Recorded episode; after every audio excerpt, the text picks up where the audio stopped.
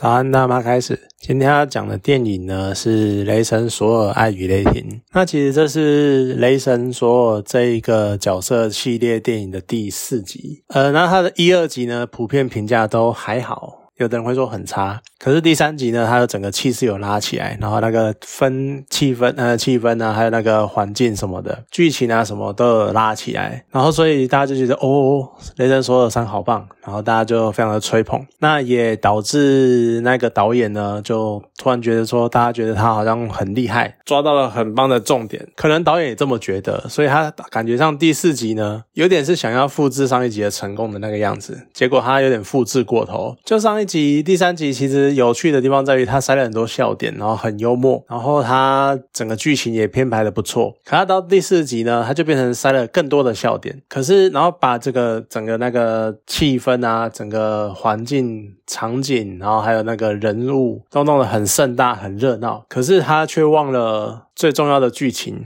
所以变成有点像看完你看完整部电影，你就会觉得有点像是那种派对，你参加一个很棒的派对，然后很盛大的派对，但是你派对结束之后呢，你就觉得好像有点空虚，有点现在是怎样，现在是干嘛，就有点你觉得刚刚玩的很嗨，但是结束之后，觉得什么记忆都没有，有点那种感觉。那整部电影呢？其实如果看过的人就知道，就是我比较想吐槽的，应该是全知之城那一段。它全知之城呢，它的里面的设定是它一个，它是一个描集结了全宇宙各种族神明的地方。那它比较偏向于来自于各个种族的神话的故事。然后它连石头人的神，或是甚至于它还有那包子的神，就各式各样。只要是你有生命的种族，然后他们都会有神话嘛，神话故事。那神话故事里面的神呢，都会在那个地方聚集。但是你就不懂了，那为什么你集结了全宇宙的各种族神明，但是为什么老大是宙斯？就宙斯一副那种君临天下，他是所有神明的霸主，所有神明的老大那种感觉。大家都是神话的神，应该。彼此的地位应该平起平坐。你设定成一个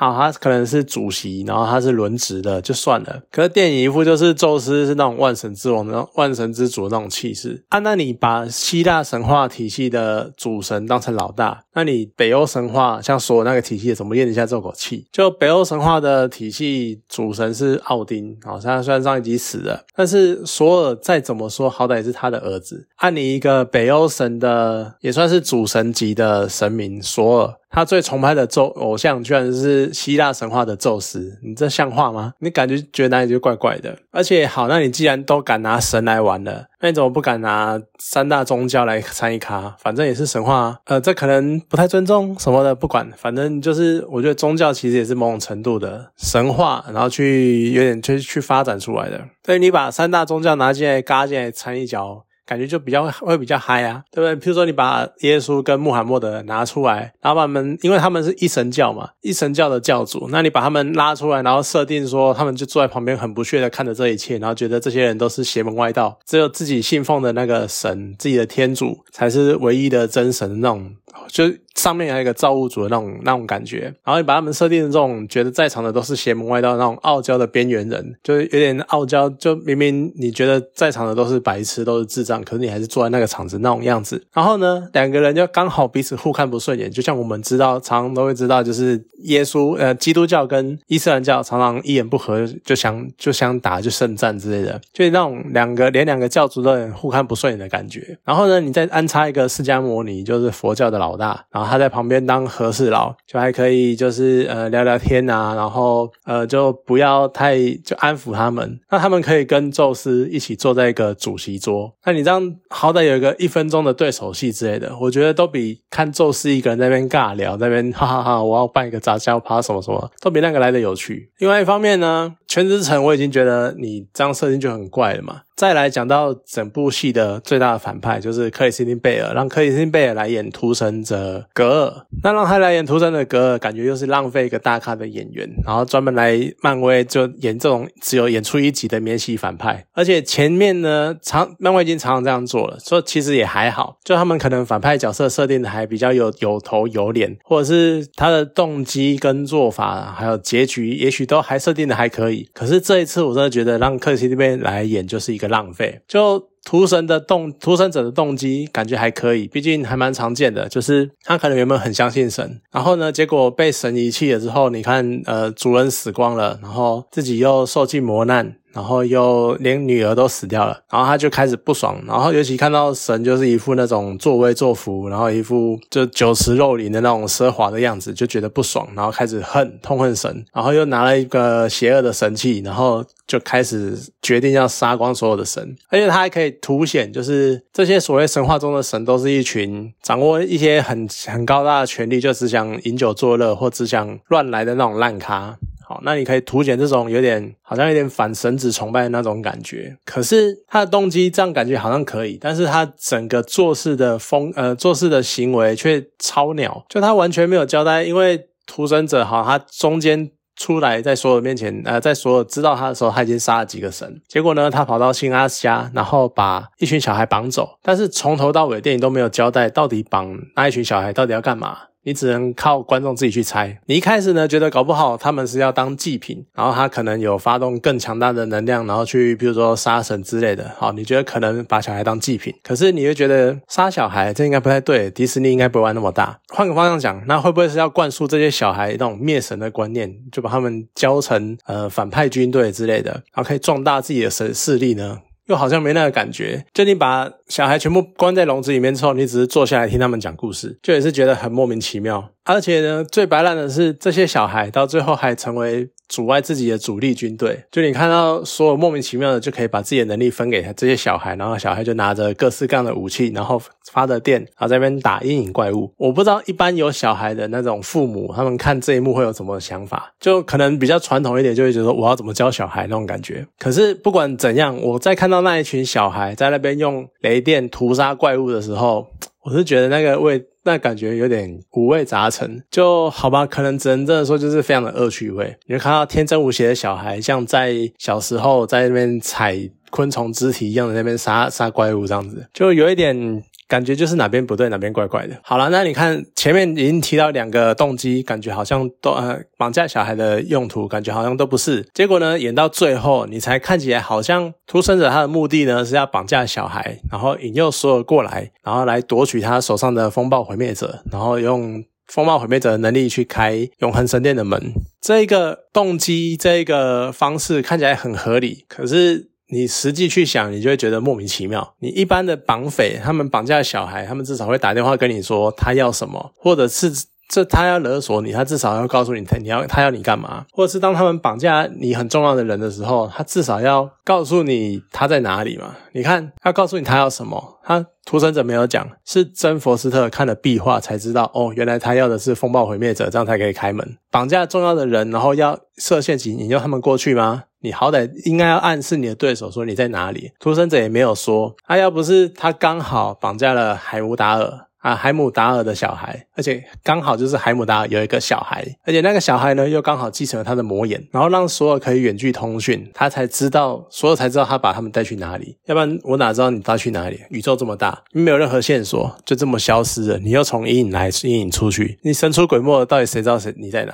所以他从头到尾就非常的莫名其妙。那虽然说最后死灵剑那个神器被毁掉，然后让屠生者格尔恢复良知，然后想起他哦，他最大的愿望应该。是让小孩复活吧，就这个转折收尾，其实我觉得 OK 还可以，可是前面就是。存在感非常的薄弱的剧情，因为你从头到尾都在搞笑，剧情感觉就是感觉好像现场场记，然后导演跟你说下一步要干嘛，你就跟着做干嘛那种感觉，这种很薄弱的剧情导致这段剧情这个结尾就感觉没那么感动。所以其实你仔细去想一想，你就会觉得说，好像克里斯汀贝尔他展现最大的价值呢，就他演这个最大的角色最大的价值是证明他可以撑起那个，如果哪一天 PS 游戏战神他翻拍成真人版电影的话，他可以去演 Kratos 这个角色，因为那半枪真的很像啊，就你看，而且有肌肉、有气势，然后又有身材，而且又顾家，又有一个悲惨的过去。其实我觉得屠生者格尔的这个角色根本就是 Crystal 的翻版，所以你就知道这样的说说到下来，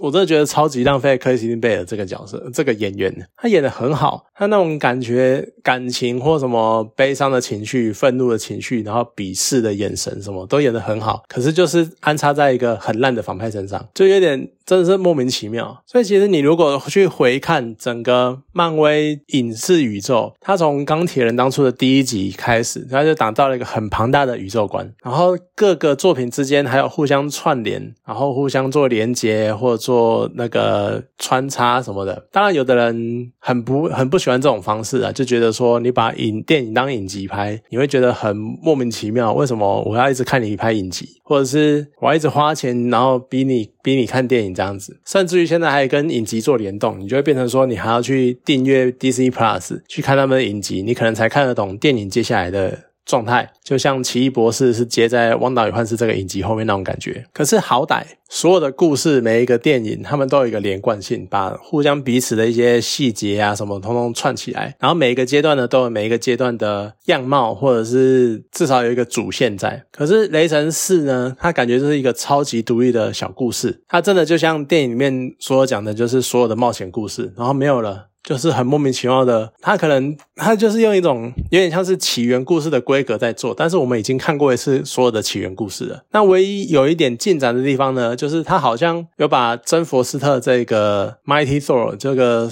雷那个继任的雷神。去把它收掉，然后让所有人能够断了这条心，因为他之前一直在回想着当年跟真过往的日子什么什么的，所以他就是把这条线收掉而已。你会觉得说这就是唯一的进展。不过说到真佛斯特，你就会觉得，诶他最后呢，他拿起了雷神之锤。然后他还还算有帅过一波，就他他可以让雷神之锤有非常强大的能量，而且可以像锤子还可以散开，因为原本当初是被希拉捏碎，所以变成碎块，那他把碎块拼起来，然后还可以散开，然后变成那种 A 型的范围武器，感觉还蛮特别的。然后最后呢，也是靠他才阻止了格尔，然后才打断了剑。所以他才有办法做出，有帮等等于说帮助索尔打败了屠神者，解决这次危机。可是呢，他最后就是绽放完最后的光芒，然后最后就挂点了。就这个方式的感觉，跟最近某部影集的某个新角色，你有一点相似的感觉。可是说真的啦，你虽然说拯救了世界的那样子，啊，你可能还有很帅的绰号，你还可能很帅的口号，可是你还是没有人家地狱摇滚这么帅啊！人家在地狱中弹摇滚，超赞的哈。那可能有些人就知道。我在讲什么？不要暴雷。好，所以呢，他就只是把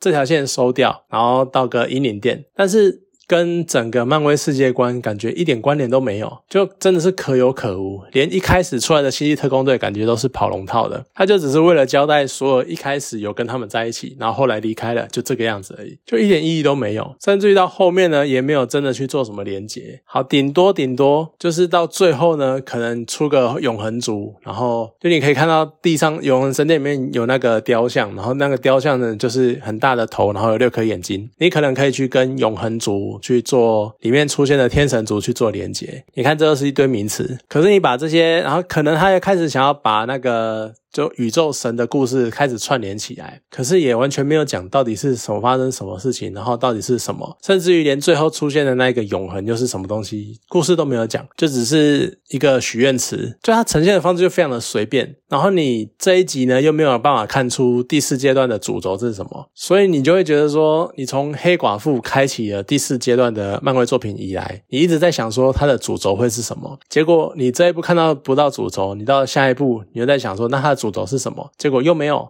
然后又再下一步又没有，又再下一步又没有，你就开始觉得说，阿里瓦嘎，你别种灯生下来的，对吧？就是不知道在干嘛，然后你不知道他的接下来到底要干嘛呢？你接下来他还有四五部作品，你不知道整个第四阶段到底要结在什么地方，然后到底主线故事是什么，完全没有概念。所以真的就只能酸一点的话，就讲说漫威你是不是在下一盘好大的棋？哈，好棒！然后你把所有的秘密都全部都连接起来，然后可能到最后的最后我们才知道是干嘛。但是你要冒一个风险，就是可能到你真的想要揭晓的你的目的是什么的时候，已经没有人想看了，这也是一种可能。所以就不知道，不过有就不知道会不会是他其实是想要接漫威漫画观的里面的五大神的概念，因为现在有永恒，那之后呢会出一个惊奇四超人，他感觉上会讲可能会连接到行星毁灭者，那还有其他三个超强的主神的存在，可能也许他想要表达的是五大神的故事，但是谁知道呢？就希望漫威迷或者是迪士尼。对于票房的满意度还能够维持到漫威出完第四阶段，我们可能才能够知道到底第四阶段想要表达什么吧。好了，那今天这部电影呢就讲到这边，好，谢谢大家。